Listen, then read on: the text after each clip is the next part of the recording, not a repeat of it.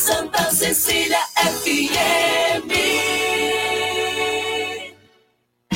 Agora na Sicredi Grandes Lagos, Paraná, São Paulo, você é premiado duas vezes, porque seu dinheiro rende e porque você pode ganhar muitos prêmios. Participe da promoção Sorte Premiada, invista na sua cooperativa e concorra a mais de 400 mil reais em prêmios. É simples participar. A cada produto contratado você ganha uma raspinha e concorre a brindes na hora. Invista no Sicredi e concorra. Regulamento em sicredi.com.br/barra promoções. Sabe por que muitas pessoas querem se associar à CDL Santos Praia? Plano Empresarial Unimed Santos. Assessoria Jurídica gratuita. Plano odontológico. Sala para cursos, palestras, reuniões e salão para eventos. Barraca de praia ao lado do Canal 3, em frente ao Clube 15. Cartão exclusivo com desconto de 10 a 60% em cinemas, academias, lojas, escolas, faculdades e restaurantes. Associe sua empresa CDL Santos Praia um órgão em defesa do lojista. Aqui você ganha muito mais. Começa agora. CDL no ar, aqui na Santa Cecília FM. Oferecimento Sicredi, gente que coopera cresce. Olá, boa noite. Agora são 5 horas e 58 minutos, faltando dois minutos para as 6 da noite, né? Uma boa noite para todos vocês. É o comércio e as principais notícias do dia. Está começando o CDL no ar, uma realização da Câmara Dirigentes Logistas, CDL Santos Praia, CDL no ar. Assista o programa no Facebook, no YouTube, CDL Santos Praia. Esse é o endereço. E tem aqui o nosso WhatsApp também. A sua participação é muito bem-vinda. É o 99797-1077, repetindo 99797-1077, onde você pode participar junto com a gente, deixando a sua opinião é, em cima do, do, dos comentários que nós vamos trazer aqui das notícias. Enfim, é sempre muito bem-vinda a participação de todos vocês. Hoje, segunda-feira, dia 11 de abril, comemora-se o Dia do Prefeito Dia da Escola de Samba, Dia do Exército da Salvação e Dia da Organização Internacional do Trabalho. Eu sou Santiago Pérez e junto comigo Giovana Carvalho e de férias a Isla Lustosa. Então vamos apresentar também os nossos convidados de hoje. Hoje temos aqui o Nicolau Miguel Obeide, presidente da CDL Santos Praia e da Sociedade União Antioquina de Santos. Nicolau, segundou, uhul, não é assim? Ou é só, ou é só no sexto? Boa noite, Santiago. Boa noite, Giovana. Boa noite aos nossos ouvintes da, do CDL no ar. Boa noite aí, nossos amigos aí, o Conde, já está aí o Conde? Não. O Conde Paulo Eduardo Costa, boa noite, Paulo de Jesus. Hoje nós Agora estamos com o Conde e com Jesus. É. Estamos com os dois, é o Conde aí, ó. Tá certo. Bom, boa então. Boa noite. E boa noite a todos aí, Santiago. Hum. Eu vou te falar, segundou, sextou, se soubesse a raiva que eu tenho disso. Mas do segundou você tem raiva também? Nossa, não. É, aquele Chico Pinheiro, Santiago, eu detesto aquele cara pelo seguinte. Ele fala, graças a Deus, hoje, hoje é sexta-feira. É, sexta é. E segunda-feira ele fala, aguente que ainda é segunda-feira. Então, assim, é, se ele não gosta, ele pede demissão e vai, vai, vai ficar de férias, vai trabalhar onde ele quiser. Porque eu acho isso um, desserviço à população brasileira. Nós já temos tantos problemas no Brasil, tantos problemas a população tem, tantos problemas que a gente tem na contratação de mão de obra, tanta gente que não quer trabalhar, tanta gente que não quer se qualificar, né? Porque quando eu ouço 15 milhões de desempregados, 12 milhões de empregados, eu fico nervoso, porque não existe isso. O que existe é 15 milhões, 12 milhões de pessoas que não querem trabalhar. É querem, não, querem no mole, querem me dar que eu quero. Né? O assistencialismo, infelizmente, trouxe isso ao país. E, eu, e as pessoas ficam se vitimizando porque não conseguem isso. Ou aqueles que querem trabalhar não se qualificam. Então, esse é o nosso grande problema, né? E é isso que nós estamos fazendo naquele caça-talentos, que nós estamos é, oportunidades é, tem, né, Nicolau? Então, assim, existem muitas oportunidades de trabalho. Só que as pessoas, você vai no barzinho, numa segunda-feira, à noite, você vê o bar lotado. Agora, para você fazer uma turma de 15 pessoas dentro do Sebrae, dentro do CDL, qualquer local, para se qualificar, você não consegue formar turma. Nós começamos uma turma até há pouco tempo atrás no CDL, três dias de curso. Era das 19 às 21, com coffee break, tudo de graça. Qualificação de é, excelência de atendimento. Começaram com 15 pessoas, terminou com 7. Olha aí. Três dias. Então, assim, aí fala, ah, mas não é todo mundo. Realmente, não é todo mundo. Existem pessoas boas. Mas quando a gente fala, é a maioria. Infelizmente, nós estamos numa geração que é a maioria. Não podemos falar, e nem nunca vou falar, que é todo mundo assim, não. Tem gente boa que trabalha. Tem a Giovana aí que adora trabalhar. Aí. A Giovana. A Giovana gosta. Agora, se ela pudesse, ela trabalhava sábado, domingo, feriado. Todo. Né? É. Vai ter um feriado sexta-feira agora, você pode ficar de plantão. Ela vai ficar. É. lá. de plantão. Ela, ela me pediu para ir, eu falei, mas É. não vai dar. É verdade. Verdade. Giovana, boa noite para você, Giovana. Tudo bem? Boa noite, Santiago, Nicolau e a todos presentes aqui hoje. É, e conosco também o Paulo Eduardo Costa, ele que é presidente do Instituto Histórico e Geográfico de São Vicente, é o Conde. Alô, Paulo, tudo bem? Segundou aí ou não? Ou segunda normal? Não, comigo não tem segunda. O Nicolau está pleno de razão. Não tem segunda, domingo, não tem nada. O meu nome é trabalho, minha vontade de aprender, meu amigo. Eu não tenho tempo ruim.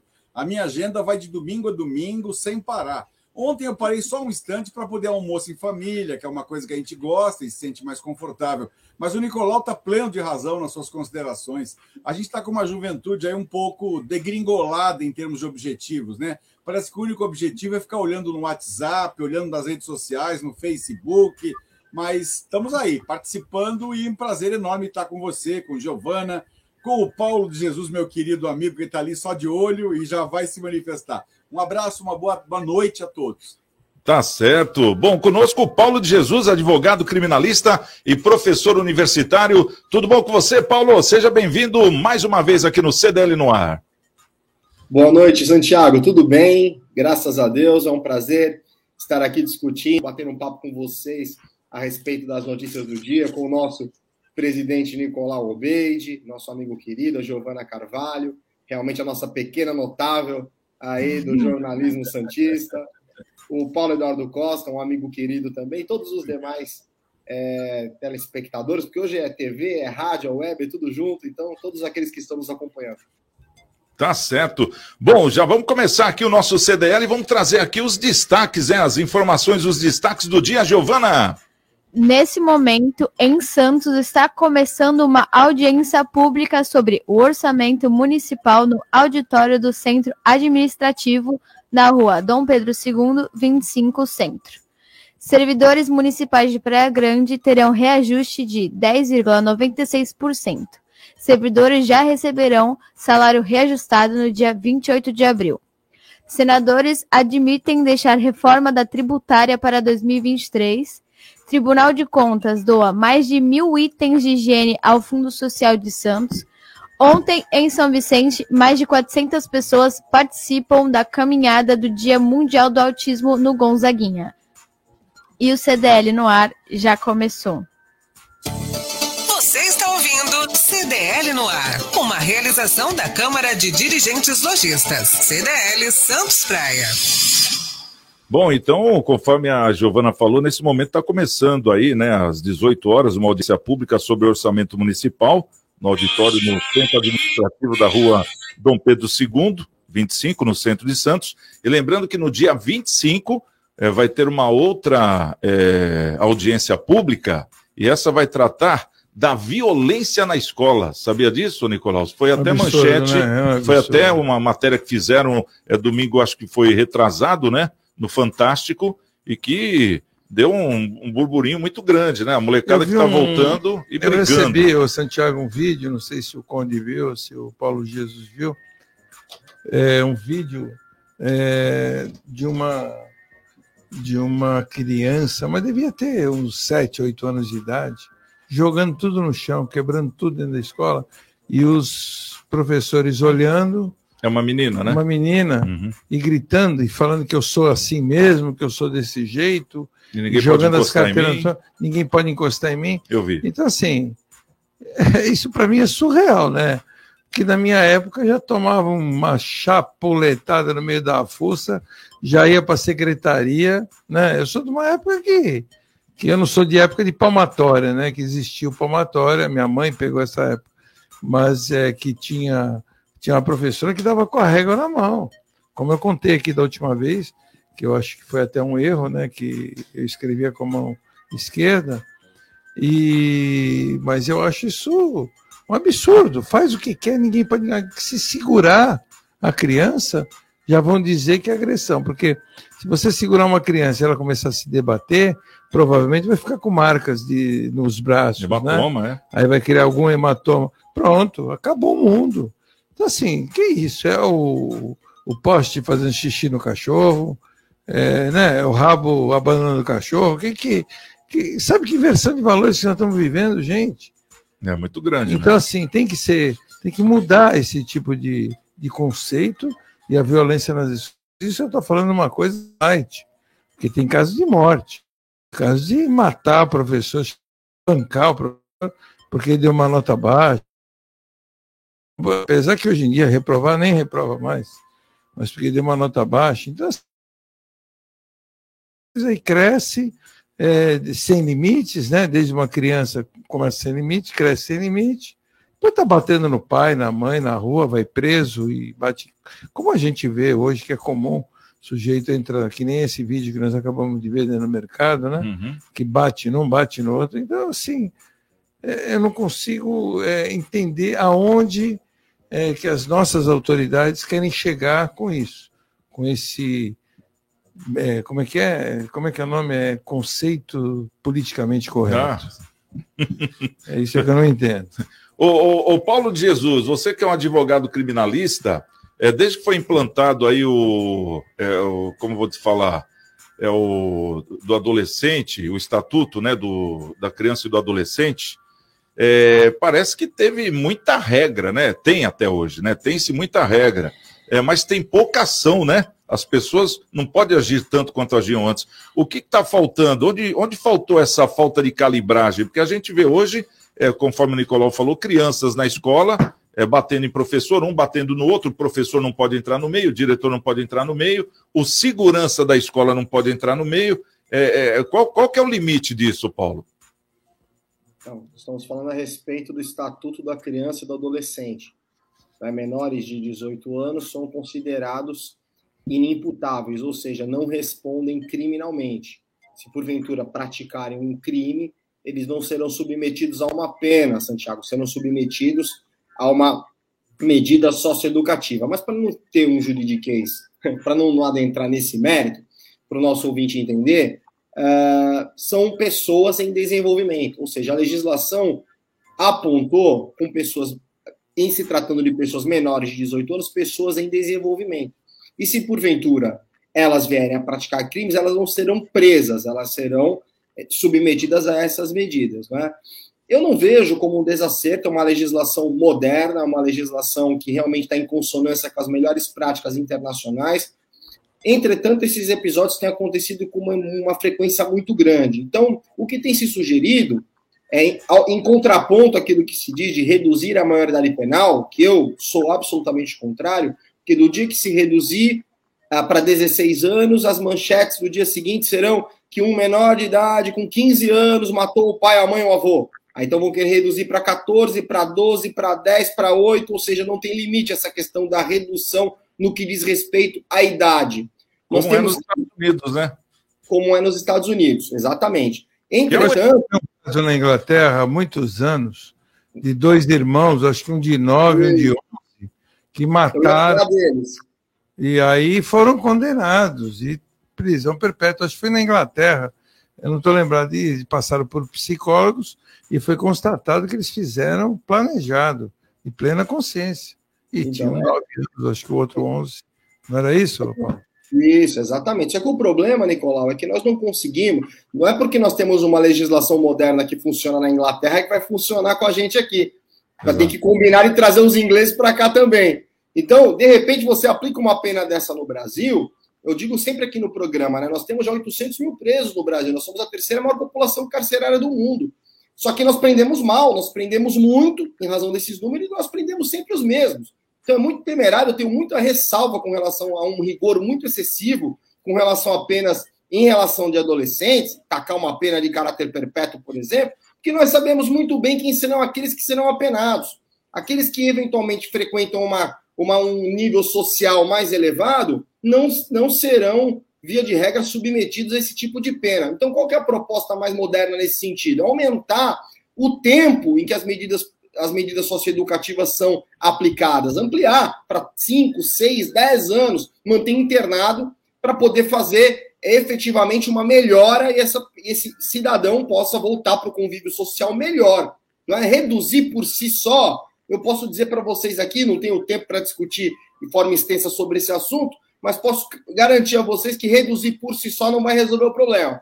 A gente precisa cuidar desse jovem. Quantas e quantas vezes, Nicolau, eu vou fazer uma defesa criminal e o sujeito com 19, 20 anos, você vai pegar a escolaridade dele em sintonia com aquilo que você estava dizendo muito acertadamente no começo do programa.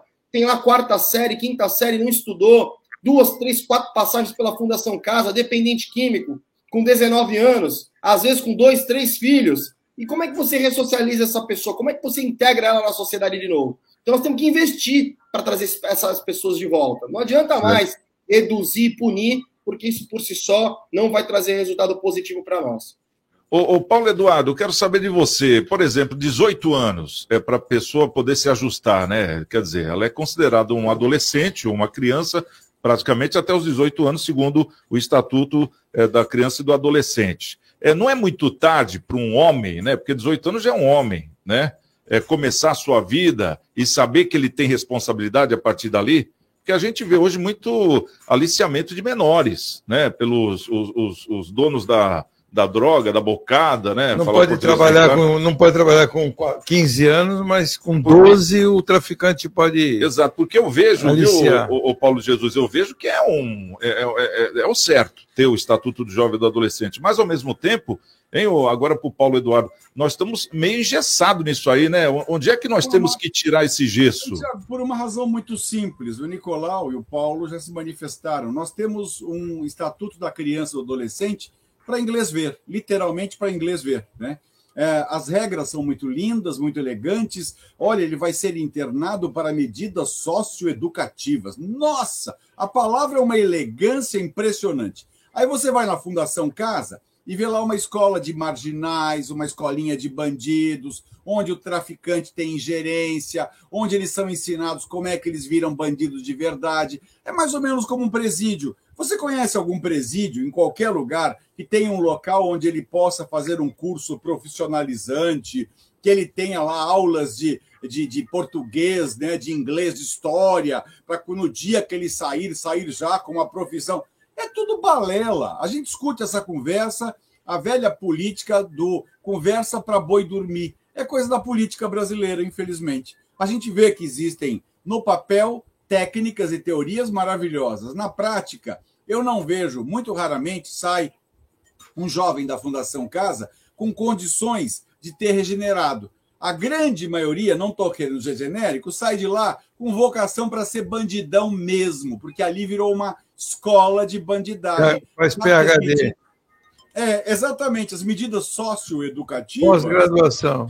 Exato. Aí o cara vai preso, o cara nem é bandido, não foi preso porque qualquer razão, lá foi preso por um delito menor. Ele vai para o presídio, ele sai de lá especialista em assalto, estupro, sequestro. Eu acho que as penas no Brasil são muito brandas, a lei ficou muito flexível. Embora o Paulo Jesus tenha muito, muita razão em dizer que nós temos 800 mil presos no Brasil, que são um fardo para a sociedade, porque eles custam para o Estado uma fortuna, a gente não aproveita essa mão de obra. Por que, que não pegam esses 800 mil presos e botam na rua com corrente no pé para capinar chão, para limpar a vala, para cuidar do bem comum? Né? Eles já estão comendo de graça, bebendo de graça. Por que, que lá dentro a gente não coloca eles para aprenderem um ofício, né? E quando sai, acompanhe monitore. Ó, você aprendeu um ofício. Se incorrer no erro de novo, então tem que ter pena mais dura. O cara tem que ficar. Não trabalha, é vagabundo dentro da prisão, então não vai comer. Tem que ter regra, gente. Não dá. É, é, essa historinha de dizer que ah, a gente não pode fazer nada, olha, nada que um bom chinelo não resolva numa criança.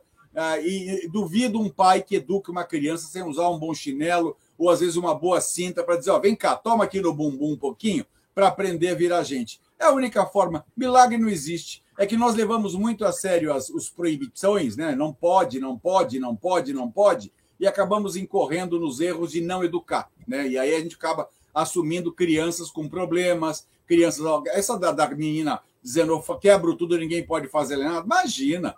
Dá-lhe uma boa chinelada, aquela bem caprichada. Coloca ela numa sala trancada e fala: está de castigo, você não vai sair daí. Pode chorar, gritar, berrar, vai aprender a conviver em sociedade. Quando aprender, aí volta de novo. Ah, não aprendeu? Volta para o castigo de novo. Acabou. Garanto a você que a coisa acaba com uma rapidez impressionante. Tá certo. Bom, 18 horas e 17 minutos é o nosso CDL no ar aqui na Santa Cecília FM. Giovana, tem algum áudio aí no nosso 99797 1077? Vamos ouvir o ouvinte. Tem sim. WhatsApp da Santa Cecília FM. 99797 1077. QDL no ar. O Marcelo Moura mandou um áudio aqui. Boa noite a todos. Hoje o problema maior é que os pais estão terceirizando a educação, os professores. E os professores hoje usam as escolas para fazer manipulação da, da, da mente do jovem para o lado da esquerda. E hoje nós temos uma justiça né, que, que até prende, né? Mas as leis não ajudam, então fica muito difícil. A gente tem que cobrar é, do, do, do legislativo para criar leis que sejam realmente efi, é, de eficiente né, na, na punição. Porque hoje nada pode. Hoje é um mimimi danado. Bons tempos aquele meu de, de criança, viu? Um abraço a todos. É, tá aí, o ouvinte, né? Quer dizer, é sempre bom a gente ter o, a opinião do ouvinte também, para a gente saber qual o trilho que nós estamos, né, Nicolau? Porque eu acho, eu acho exatamente, todo mundo sente a mesma coisa, né? Independente é, da geração, né? A ideia é a mesma, eu acho que a punição, pelo menos, não tem ideia, mas eu acho que o buraco é mais embaixo. Eu acho que a, a coisa começa já no controle de natalidade. Eu acho que nós somos um país religioso, um país católico. Eu acho que dificilmente, seja ele o presidente Bolsonaro, Lula, ou quem quer que seja, que são católicos ou evangélicos, eles, são, eles não são favoráveis ao controle de natalidade. Eu sou favorável ao controle de natalidade. Hoje um médico, hoje uma mulher com cinco filhos, se ela tiver 25, 26 anos, e tem muitos casos assim, um médico do SUS, ele não faz uma esterectomia numa mulher dessa. Ele não faz porque o Paulo deve saber bem disso, os Paulos, né? Devem saber bem disso, porque o médico pode tomar um processo.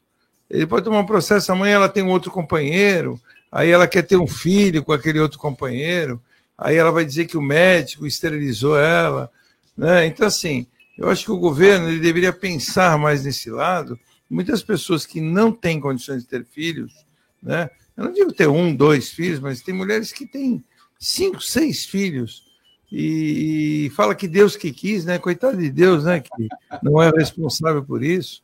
E aí incide no incentivo de Bolsa Família, Aí essas crianças são criadas de uma forma que eles precisam trabalhar, mais largados. A escola não é para dar educação, a escola é para ensinar. A educação se dá em casa, né? a educação se dá pelos pais. As pessoas misturaram, hoje confundiram. Por isso nós estamos tendo esses problemas na escola, de, de violência na escola, porque ficam em casa praticamente sozinhos, então com uma amiga, ou então com alguma, a mãe trabalha, o pai trabalha, paga uma pessoa para ficar lá, paga uma, uma criança, às vezes, muitas vezes, com 18 anos, 17, 18 anos, para ficar olhando, e a criança fica sem limites. Aí ela cresce daquela forma, ela vai para a escola, ela se torna violenta. Então, assim, é uma, se eu for falar isso, eu vou ficar uma hora falando sobre isso. Então, acho que começa dessa ideia, né, da, do controle de natalidade, depois tem condições de tomar conta, não tem. Depois, escola, tem que acabar com esse conceito que escola não foi feita para educar, escola foi feita para ensinar. Ensinar conhecimentos gerais, escola não é educação. Agora, e aí vai, e aí uma criança que cresce sem limites, e também não é só pessoas de baixo poder econômico, não, pessoas de alto poder econômico também. Você vê exemplos né, de mães, pais trabalham o dia inteiro, deixam com pessoas às vezes não qualificadas, a criança sai com a criança no final do, da semana, vai passear no shopping, chega lá no shopping, faz tudo que a criança quer e quando não faz o que ela quer, se joga no chão. Quantos de nós já vimos criança berrando, gritando, se batendo no chão de shopping Você já deve ter visto, o Paulo já deve ter visto, nós já vimos. Assim, começa a crescer crianças sem limites. E aí dá no que deu, dá no que está dando. E eu acho, eu vou te ser sincero, eu não sou otimista com isso, não. Eu sou bem pessimista. Eu acho que a situação tende a piorar. Até uma hora em que a sociedade vai acordar. Veja bem, você prender um rapaz que, por causa de celular, ele dá um tiro, mata o outro, e às vezes ele matou um, matou dois, matou três, mas pelo ECA ele fica só detido. Aí, quando ele faz 18 anos, ele é liberado como se fosse uma ficha limpa, Paulo. Não é. tem cabimento o negócio é um dele. Absurdo isso, isso é absurdo. É um cara que matou dois, três. Que, que amor esse cara ele vai ter por uma outra pessoa? É um psicopata, né? Um moleque de 15, 16, 17 anos que matou um, matou dois, matou três. Aonde? Desculpe, uma pessoa dessa, nesse caso, nesses casos, sou favorável. Pena de morte. Eu sou religioso, mas sou favorável. Pena de morte. Né? Lei de Tailão, né? Como é que é, Paulo? Olho por olho. Olho por olho, dente, dente por dente. Tá certo. Bom, vamos trazer uma outra notícia aqui para a gente também opinar. É, com a chegada da Páscoa, cerca de 14 mil profissionais devem ser contratados para trabalhos temporários em todo o Brasil. Vander Morales, presidente do Sindicato das Empresas de Prestação de Serviço a Terceiros e de Trabalho Temporário do Estado de São Paulo, o Sindeprestem, ele destaca que a Páscoa é o terceiro melhor período do ano para a contratação de trabalhadores temporários. Isso depois do Natal e do Dia das Mães. Segundo Vander, o trabalho temporário, além de necessário para atender o aumento da movimentação, também contribui para a diminuição do desemprego e para a circulação de dinheiro na economia. A chance de efetivação existe para aqueles profissionais que se destacam. Vamos saber aqui, o, o, o, o Paulo de Jesus. É, muitas vezes a pessoa fala, né? Conforme a gente está até conversando fora do ar aqui, né? No, no ar mesmo, né? Que as pessoas hoje parece que não querem trabalhar é, mas a pessoa que quer um encaixe no mercado de trabalho é importantíssimo, né, ter um começo desse, porque ela se destacando, de repente ela pode garantir até um emprego aí fichado, como se fala ou não? Não, sem dúvida nenhuma. É, as, duas, as duas matérias anteriores, elas se entrelaçam com essa pauta que nós estamos tratando aqui. Tudo passa pela educação, não é? Quando a pessoa tem uma formação adequada, ela vai ter facilidade em se colocar no mercado de trabalho, vai ter um entendimento da necessidade, da importância disso acontecer. Quando a pessoa tem uma formação também familiar, uma formação educacional, quando um país investe em educação, quando um país investe em formação, quando um país investe nas pessoas, com certeza os números de desempregados e os números de desalentados e os números de criminosos são ligados de forma direta e bem menores do que em países como o nosso, que não se, não se investe da maneira adequada. Ou seja, as pessoas que não têm condições, elas não têm acesso a uma educação de qualidade, elas não têm acesso à saúde, elas não têm acesso a uma estrutura de água e esgoto. Na nossa própria ilha de São Vicente, aqui em Santos, São Vicente, quantas famílias vivem em cortiços, vivem sem condição de saneamento básico, sem, sem é, energia elétrica, e exigir muitas das vezes que a pessoa saia dessa situação sozinha, por si só, é muito difícil. Então, a sociedade, o Estado, ele tem sim que interferir nessas questões para procurar essa melhora. Com relação ao emprego, claro, muitas pessoas, como foram ditas aqui, realmente não, não têm esse ímpeto para trabalhar, mas são a esmagadora minoria. Né?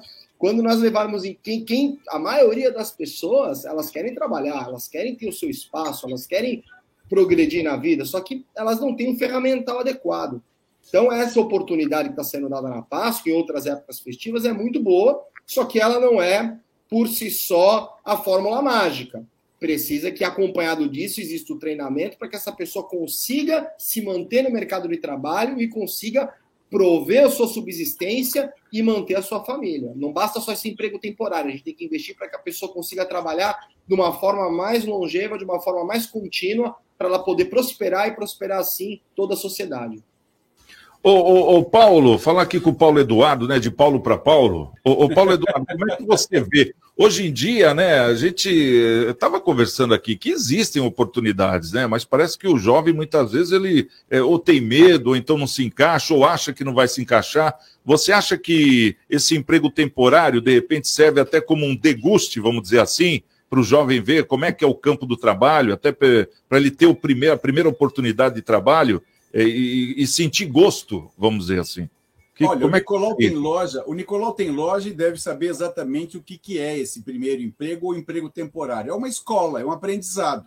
Ninguém nasceu aprendendo a trabalhar. Você cria o hábito de a rotina, a disciplina, a regra. Né? Um patrão, às vezes, nesse caso, não é um patrão, é um amigo que está auxiliando aquele jovem a criar o hábito de trabalhar. Ah, o respeito às regras, as- os horários, ah, o cumprimento de obrigações, isso torna um cidadão. Né? Quando você cria esse clima, torna um cidadão. Evidente que o emprego temporário ele tem lá a sua missão, ele atende a uma demanda um pouco maior e assim por diante. Alguns dos temporários, quando são muito bons, acabam até permanecendo no emprego, mas é um qualificativo.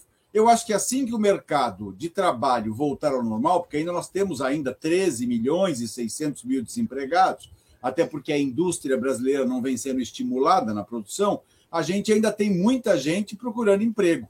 Eu não creio que o jovem não trabalhe, não é porque ele não tenha a, a, a vontade, ele não tenha o espaço para trabalhar. Agora, emprego temporário é um temporal mesmo. Ele vai aprender, criar o hábito, criar rotina, se tornar um cidadão. E a partir de então, eu tenho certeza que com afinco, com responsabilidade, ele vai procurar um emprego adequado, buscar o registro em carteira, tudo que tem que ser feito na melhor maneira possível. É que esses grandes feriadões, Páscoa, Natal, Dia da Criança, Dia das Mães, sempre atraem um público além do normal nas lojas e o emprego temporário acaba sendo uma opção de alguma renda, né, para o jovem poder até criar essa, esse trabalho eh, e no sentido de buscar o conhecimento e a disciplina. Apenas isso.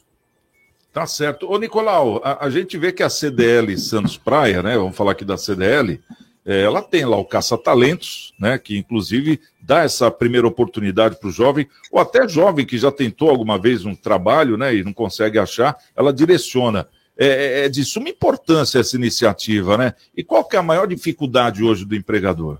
O empregador é aquilo que eu falei anteriormente. Primeiro, disciplina. Não tem. A maioria não tem, sempre os horários não gostam de cumprir horários, né? trabalham por um tempo e ficam entediados. Segundo, a dislexia. Né? Essa é uma das coisas que está tomando conta da sociedade. Para quem não sabe o que é dislexia, é a síndrome da falta de atenção.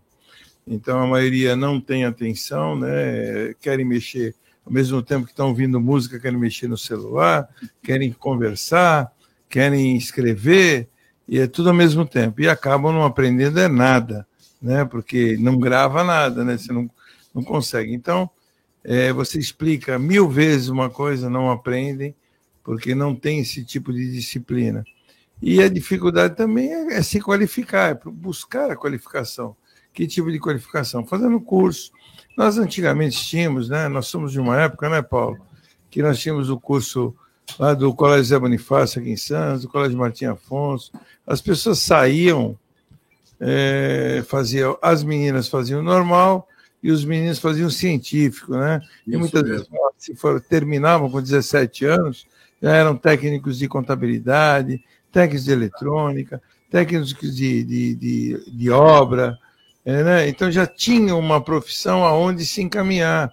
Hoje, para que serve esse ensino fundamental, gente?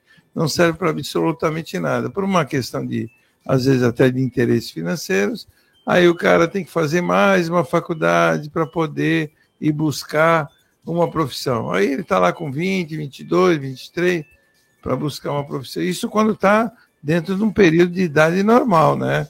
Quando já não, não parou, não foi reprovado. Eu conheço gente aí com 30, 35 anos ainda está estudando. O que, que você é? Estudante. Então, assim, é o cúmulo, né? E para outras coisas na vida, aí ele não é adolescente, não, né? Para ele fazer um filho na namorada, aí ele tem que buscar um emprego, porque ele tem que dar pensão, tem que comprar o leite. E as, muitos deles também param de estudar, porque não tem uma profissão. Então, assim, eu acho que deveria voltar aos, ao ensino médio, né? o, o profissionalizante, que é o nosso antigo colegial, tá lembrado? Quando a gente tinha o colegial, né? Sim. E, e era um curso que partia Técnico, pra, né? técnico, partia para uma profissão. Né? Então, isso não existe. E aí o que acontece? Não sabem. Ah, e o ensino está fraco, né? o ensino médio é fraquíssimo. Sabe nada, nada, nada, nada, nada. Mas é assim, eu não estou exagerando. Eu conheço crianças de 10 anos de idade que não sabem ler. E não é, não são poucas, não, hein? São muitas. Aí, Pode é, falar. Não, não, não, é não até para né, o Nicolau concorda exatamente.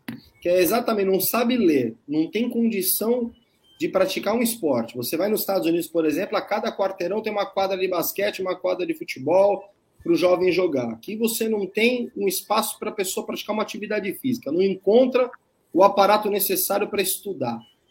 De repente, sem condição alguma de ter uma vida digna. Aí vai incidir onde? A criminalidade vem, como foi dito agora há pouco. Vem o bandidão, vem o traficante do pedaço, vem aquela pessoa com uma má intenção, coopta esse jovem e leva para o mau caminho. Então, quer dizer, o, nós temos que combater o nascedouro do problema, que é justamente nesse momento que ninguém nasce mal. Né? Todos nós nascemos com a propensão para fazer o bem, salvo raríssimas exceções. Então, nós temos que trabalhar para que essa pessoa caminhe no sentido favorável. Nem todos tiveram a oportunidade que eu tive, que vocês tiveram, que muitos dos nossos ouvintes têm. Né? Não tiveram oportunidade alguma, tiveram que trabalhar desde sempre, né? Trabalhar nas feiras livres, trabalhar uh, em situações às vezes difíceis e tendo que estudar. Então, muitas pessoas vão para o mundo do crime, na maioria das vezes, porque não tem oportunidade alguma. Então, nós temos que investir sim, o Nicolau está certo, investir na educação para poder resolver esse problema. Tá certo. O, agora, uma coisa importante, né, o Paulo de Jesus, é que antigamente, vamos falar antigamente assim, né? Um tempo atrás, né? Ei, Paulo Eduardo, um tempo atrás. No meu tempo, no meu tempo, né? No tempo, né? No tempo de alguém, né? Tinha o quê? A educação física na escola. E de um tempo para cá foi banida. A gente via lá os jogos escolares, né? E, e, tinham assim jogos maravilhosos. Ah, hoje a gente vê um exemplo desse aqui, onde nós estamos, na Universidade de Santa Cecília. Jogos escolares. Vontade Cecília, tem. Né? Você vê que o jovem tem vontade de participar do esporte, que era o que o Paulo Jesus estava falando. E com isso, é ter a sua atividade física e, e naturalmente já começa a direcionar a sua vida para o esporte, já não tem tempo para mais nada, né? Então, quer dizer, está faltando isso, voltar essa ideia. O que, que você acha disso, Paulo Eduardo? Acho que, ah, na verdade, o modelo que nós tivemos no passado, e não é saudosismo, não, né? Porque eu, quando eu ouvia meu avô dizendo no meu tempo, eu disse a conversa de velhinho, né? Agora eu descobri que não é bem assim. Uh, realmente, o Nicolau tem razão. No tempo do colegial, por exemplo, que existia o colegial, existia um regramento, existia educação, nós tínhamos educação moral e cívica, nós tínhamos OSPB, Organização Social Política Brasileira, nós tínhamos educação física, que havia mais interação. Hoje você vai no pátio de uma escola, no intervalo da aula, você vê todo mundo é, exatamente no celular, olhando o WhatsApp, vendo o Facebook e se preocupando com banalidades, ao invés de se preocupar com uma formação, entendeu? Então mudou, realmente mudou. A situação tem que ser alterada e eu acho que tem que partir do próprio Ministério da Educação, criando a obrigatoriedade, sim, da educação física numa forma de interação, de integração, para ser mais exato, entre o estudante. E quem sabe com isso a gente consiga ter nível melhor. Hoje, eu, olha, para você ter uma ideia, o filho da minha secretária tem 9, 10 anos agora, e ele mal sabe ler e não sabe fazer conta. Por quê? Porque entrou naquela historinha da progressão continuada. Ele não pode reprovar a criança, a criança fica traumatizada. Começou uma frescura tão grande no ensino, porque no meu tempo, você sabe, no meu tempo, estou falando que nem velho. No meu tempo, quando você não eh, tinha condição, você era reprovado e tinha que fazer de novo para aprender. Hoje, com a progressão continuada, você pega um menino de 10 anos que não sabe ler e não sabe fazer conta. É uma coisa assustadora. Então, a gente não está formando uma nova geração, nós estamos formando uh, um grupo de pessoas que vai ficar aí ao léu, dentro do mercado de trabalho tão exigente, com qualificação, com qualificativo, com preparo técnico. É lamentável o que está acontecendo, mas vai mudar. A gente tem fé que vai mudar. Exatamente. Bom, agora são 18 horas e 36 minutos, faltando 24 minutos para as 7 da noite. Ô, ô, ô, Giovana, tem, tem ouvinte aí no nosso 99797. fazer conta. Tu viu que ele fez uma conta rápida, né? O que, que é? São 18 horas e 35 minutos. Não, faltando 36. 24, 36 minutos, faltando 24 minutos para ele é da velha escola, Nicolau. Ele, é ele fez o colegial. Um monte de gente, adulto, adulto, que não sabe ver horas em relógio de ponteiro. É mesmo, é? Meu Não é Deus. A Giovana, você não Eu sabe, não Giovana? sei. Olha lá. Eu sei, mas Ué. eu tenho que parar, eu tenho que ficar olhando, eu não consigo olhar direto e falar, ah, já são seis e Eu meia. ia te entregar, Giovana. Ela se Ela se sozinha, Eu, eu tenho que olhar, Eu pensar e depois falar. Eu não consigo olhar e falar direto. Bom, vamos lá, o nosso 99797 107,7. Aqui pelo Facebook, o Jair Jubilato, desejando uma boa noite. É, feliz Semana Santa e um salve mais que especial para a Associação Portuguesa de Desportos, Ó, que volta à elite do futebol paulista em 2023. que legal. Se cuidem, times de São Paulo. Estaremos de volta para sermos campeão. Parabéns. Lusa. E, Bacana. e pelo Facebook, o Jorge Rangel também desejando uma boa noite. Aqui pelo WhatsApp, é, a Silva Tereza está por aqui. O Fernando de Monguaga, Monguaga, Mongaguá. Monga, Mongaguá. Essa- Mongaguá. Isso. É, E o Marco do Goro já perguntou: de quantas gramas será o ovo de Páscoa que o Nicolau vai sortear para os ouvintes? Ih, olha. que pegadinha, hein? Surpresa. Vai ter. A primeira pergunta, vai ter ou não? É, eu, surpresa. É, surpresa. Então, Ele- no preço que tá, tem que ser Ele- 5 Marco- gramas só, 10 gramas. é, Giovana? Bom, É o Brimo, Marco Guarujá. Brimo, vamos ver, Brimo. Marco, Marco, pergunta- pergunta pro Marco se ele nasceu em Aparecida do Norte, viu? Porque ele, ele é, ele é um pidão que eu vou te falar uma coisa. E o Francisco Sarmento mandou um áudio. Manda. Vamos ouvir. Eu concordo plenamente com o que vocês estão falando, pessoal. Boa noite, CDL no ar, amigos e ouvintes, né? É, referente a- a- aos cursos profissionalizantes, eu acho que falta hoje mu- muita coisa, falta para dar oportunidade às pessoas que não têm condições. Eu, eu sou do, do- do tempo, pode, pode dizer, até estava escutando agora, vocês falam, ah, é do meu tempo, do meu tempo, mas essa, olha, realmente, eu sou do tempo que a gente tinha que fazer fila em 7 de setembro para cantar o hino nacional e o, e o hino da bandeira também no colégio. E era uma coisa extremamente gratificante. Abraço e beijo a todos. Que legal, que bacana, bacana demais. Bom, vamos fazer o seguinte, vamos dar uma faturada. Já já a gente vai comentar sobre a campanha eh, que começou hoje, né? A campanha Eu Piloto pela Vida. A gente vai saber, inclusive, já já, Nicolau, a diferença entre motoqueiro e motociclista. Eu sei que você aí. sabe que você é um motociclista, né? É verdade. Já já a gente vai falar e vamos comentar sobre essa campanha. Rapidinho, o nosso CDL no ar. Quebrou a tela do seu celular? A Slex troca para você no Quebrou mesmo a tela dia. do seu celular? A Slex troca para você no mesmo dia. Telas originais com garantia e muita qualidade. E mais, manutenção completa de todos os tipos de computadores e notebooks. Assistência técnica com garantia para o conserto do seu micro-ondas e de TV de todas as polegadas.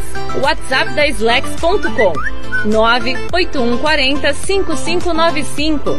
Na Slex você encontra uma linha completa de eletrônicos e acessórios. Slex.com, Avenida na Costa 530, Galeria Quinta Avenida, Loja 9 no Gonzaga em Santos.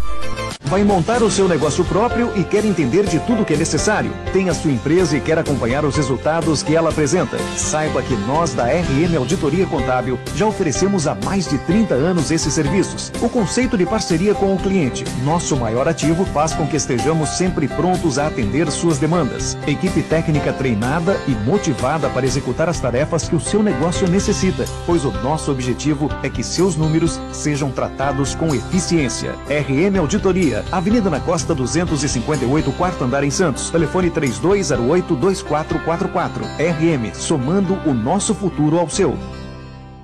Minuto Seguro. Oferecimento Embaré Seguros, a corretora especializada em cuidar de você. O Minuto Seguro de hoje vai falar sobre a importância de ter seguro. Se você já alcançou conquistas na vida, como uma família, um emprego, a casa própria ou até mesmo um carro, a ideia de fazer seguro já deve ter lhe ocorrido. E junto com ela, a dúvida: vale a pena investir em proteção ou é desperdício de dinheiro? Seguro é uma forma de prevenção e investimento para você. Consulte um corretor da Embaré, tire as suas dúvidas e fique seguro. Minuto Seguro. Oferecimento Embaré Seguros, a corretora especializada em cuidar de você. CDL no ar. Oferecimento Sicredi. Gente que coopera cresce. Bom, estamos de volta no nosso CDL no ar. Agora são 18 horas e 42 minutos, faltando 18 para as 7, viu, Nicolau? tá bom de conta, hein? Bom, Tá bom de conta, hein? vamos, vamos trazer aqui o boletim da Cicred? Vamos. Bora. Dicas CDL no ar. Minuto Sicredi. Do programa CDL no ar. Hoje nós vamos tratar sobre campanhas promocionais que o Sicredi está desenvolvendo, entre elas campanha que é exclusiva para os associados da Sicredi Grandes Lagos, Paraná, São Paulo, que é a sorte premiada. O presidente Orlando Mufato está ao meu lado e vai nos trazer detalhes. Presidente, bem-vindo. Inicialmente, cumprimentos a todos. É, falando especificamente da Cooperativa Grandes Lagos Paraná São Paulo, uma campanha que tem um investimento aí superior a mais de 400 mil reais. Os nossos associados né, estão concorrendo a prêmios né, através dos negócios que eles realizam com a cooperativa através das nossas agências. Né. Então, é uma campanha que busca valorizar os nossos associados, os negócios que os nossos associados fazem com a cooperativa e, com isso, também eles têm oportunidade de estar sendo contemplados através desta campanha com prêmios e que no total né, fecha aí um investimento superior a 400 mil reais. E tem mais duas campanhas acontecendo também, né, presidente? É essa em nível interestadual, que também é importante a gente falar. São campanhas simultâneas, né? Claro que essas outras duas campanhas são campanhas da Central Paraná São Paulo e Rio de Janeiro, que congrega aí mais de 31 cooperativas, né? Entre elas, então, está também a Grandes Lagos, e os nossos associados também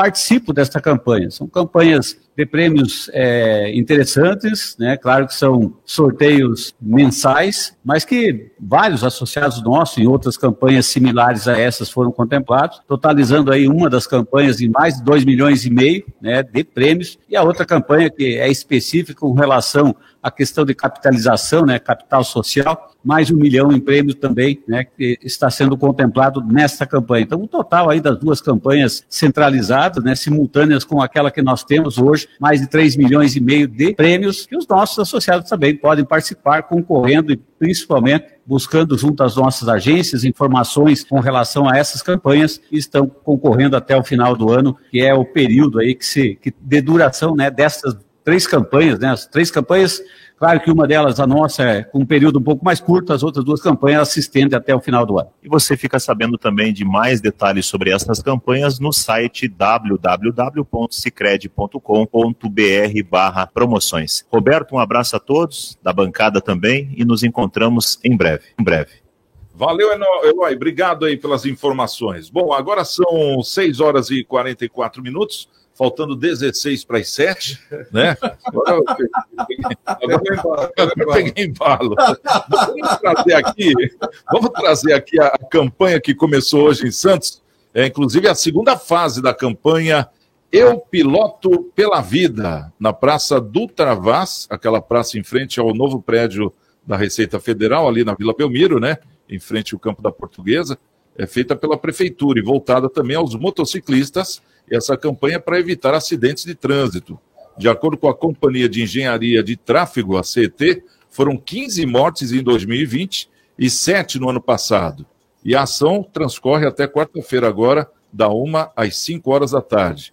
A preocupação, segundo a prefeitura, se deve ao fato de que os motociclistas são os que mais se envolvem em acidentes e o índice de óbitos entre eles é maior do que entre condutores de outros veículos motorizados, também entram os ciclistas e os pedestres. Nicolau, qual a diferença de motoqueiro e motociclista? Começa aí a educação, né?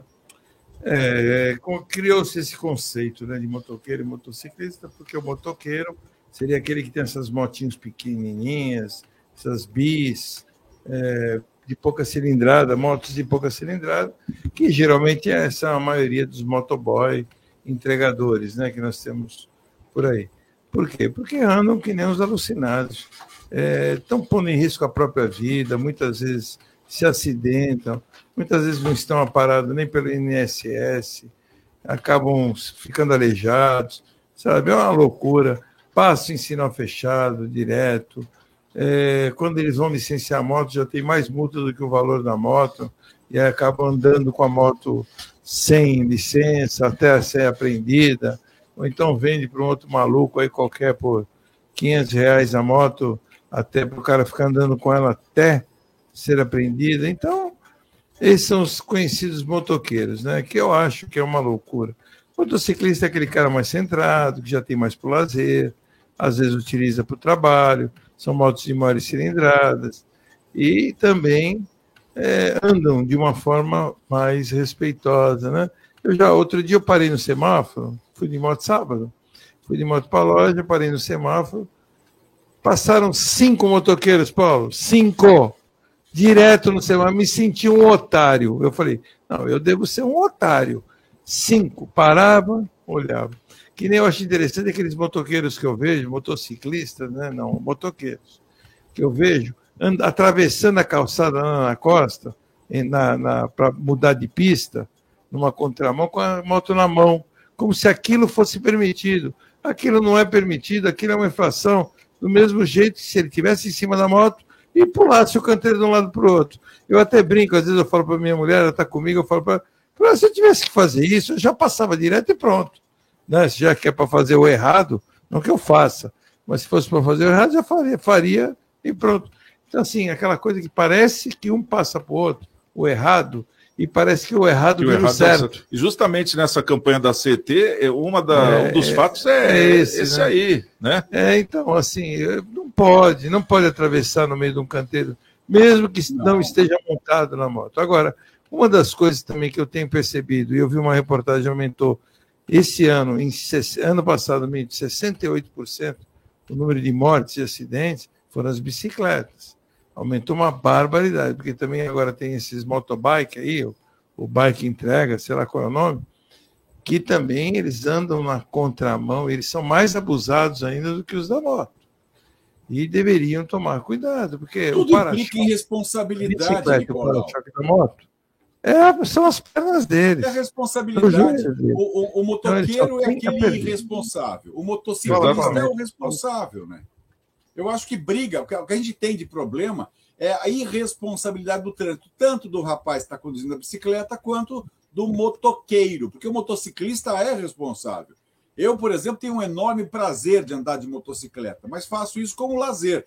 Agora, tomo todos os cuidados, respeito os faróis de trânsito, jamais passei por cima de um canteiro, não, não, não desligo a moto, vou empurrando como se isso não fosse uma infração. É uma questão de responsabilidade. A Prefeitura de Santos faz muito bem em lançar essa campanha, mas a consciência é feita por todos nós. Nós que estamos aqui no veículo de comunicação, falando inclusive com motociclistas de verdade que são responsáveis, ou condutores de bicicleta que também têm responsabilidade. A partir do momento que a coisa vira uma brincadeira, aí não tem mais controle e acontecem os inevitáveis acidentes, não é verdade?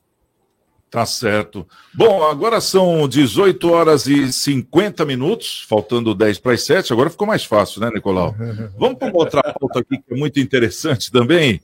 É, as mulheres têm um papel imprescindível na sociedade, embora nem sempre essa importância seja conhecida, né? No pleito desse ano, é, esse público deverá ganhar uma atenção especial por uma questão simples e pragmática para a classe política. É que as mulheres representam a maioria do eleitorado, hein? Segundo dados do TSE, o Tribunal Superior Eleitoral, a participação das mulheres entre os votantes cresceu no país nas últimas duas décadas, passando de 50,85%, isso no ano de 2002, para 52,89% nesse ano. E aqui na Baixada Santista, essa tendência é até maior, né? Hoje, as mulheres que estão aptas para votar aqui na Baixada representam 54,12%. As mulheres, maioria, Nicolau? Olha, as mulheres são a maioria, mas as- a última palavra é sempre dos homens. Sabia disso? Olha, em casa é diferente. Sim, senhora. A última palavra é, é a minha. Sim, Sim, senhora. Tá bom, amor, aí eu concordo. Mas sabe o que chama atenção nessa história? É que a gente vê que as mulheres hoje são maioria, né, Paulo? Mas é, na, na, política, que nem, por exemplo, a cidade de Mongaguá, né? Eu estava falando de Mongaguá agora. É uma, uma cidade que não tem uma vereadora, né, Paulo?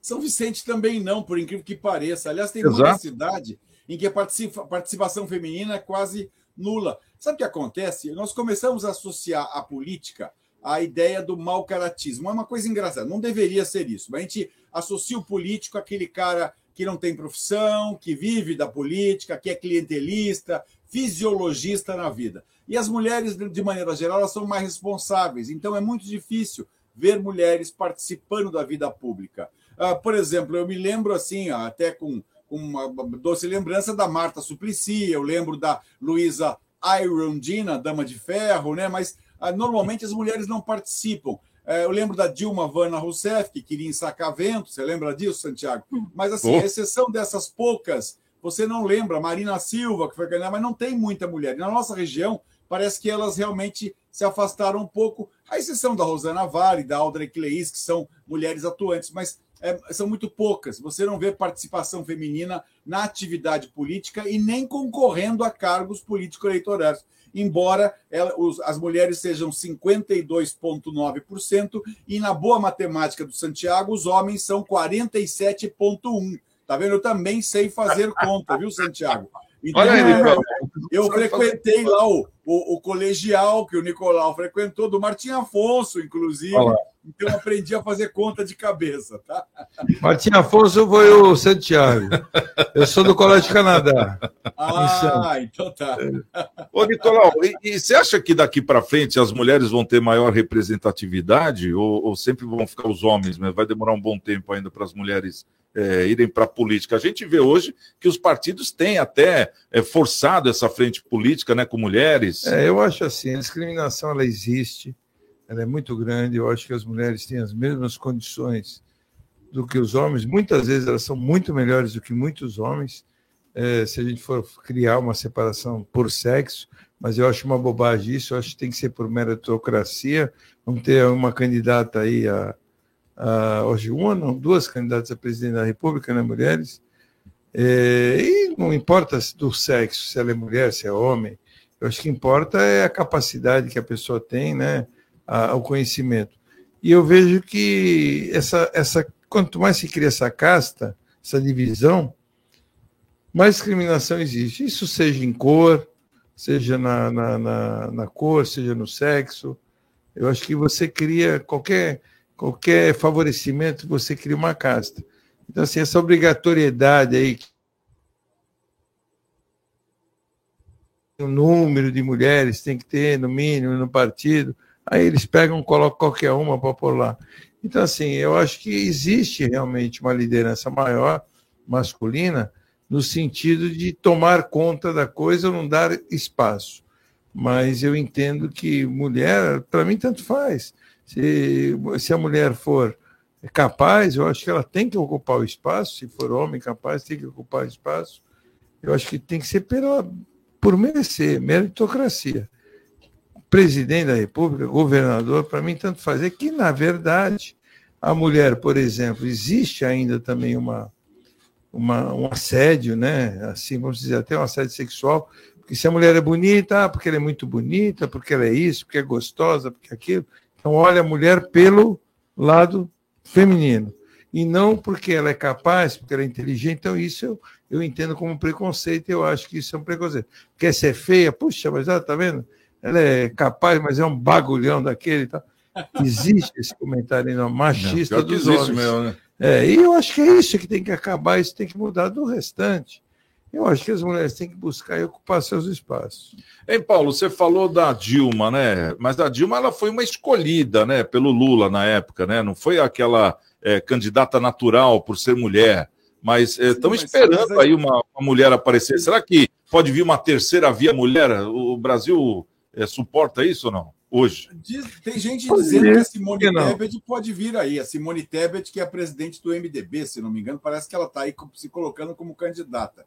Mas é muito difícil saber. A Dilma veio como a primeira presidenta da República. Aliás, mudou até a ortografia, né? Porque, de maneira hum. geral, seria a primeira presidente, não primeira presidenta. mas ela foi a primeira para dizer que despontou aí o público feminino. As mulheres têm que ser candidatas, sim, e têm que estar participando do pleito, com certeza absoluta. Tá certo. Bom, já vamos encerrar aqui o nosso CDL no ar, né? Estamos aqui com Paulo Eduardo Costa, presidente do Instituto Histórico e Geográfico de São Vicente. São Vicente que tem tanta história, né, Nicolau? Podia pegar o Paulo. Pra, mata, né, do né? Brasil. É... Primeira Câmara dos Vereadores do Brasil. Rapaz, tem tanta história aí, né, Paulo? Puxa, vamos pegar um Primeira dia. Primeira Câmara das Américas, Santiago. Primeira Câmara das Américas. É, das é. Américas, é verdade. É. é. O Paulo ele tem um quadro aqui com a gente, que é um quadro de pelos nomes de rua que nós criamos, né, Paulo? Isso. Ele fala, se não me engano, na quinta-feira, né? Às quintas-feiras, eu estou de volta falando um pouquinho das quem foi? Ruas então, das, pega das alguém aí, aí, começa pelo patriarca aí, que é Martim Afonso, né? O principal. Isso. E aí vamos vendo, falando de São Vicente, a história de São Vicente é, é muito rica mesmo. Esse é. Bom, Paulo, obrigado pela presença. Ô, Nicolau. Obrigado, o prazer é meu. Muito obrigado. Obrigado pela presença. E amanhã estamos de volta. Estamos de volta. Aí. Às seis da tarde, mais um CDL no ar. Obrigado pelo carinho a todos vocês, pela audiência. E amanhã, o CDL no ar, seis horas da tarde, aqui na Santa Cecília. Grande abraço. Você ouviu? CDL no ar. Uma realização da Câmara de Dirigentes Lojistas. CDL Santos Praia. Oferecimento Sicredi. Gente que coopera, cresce. Santa Cecília FM. Caderno Regional.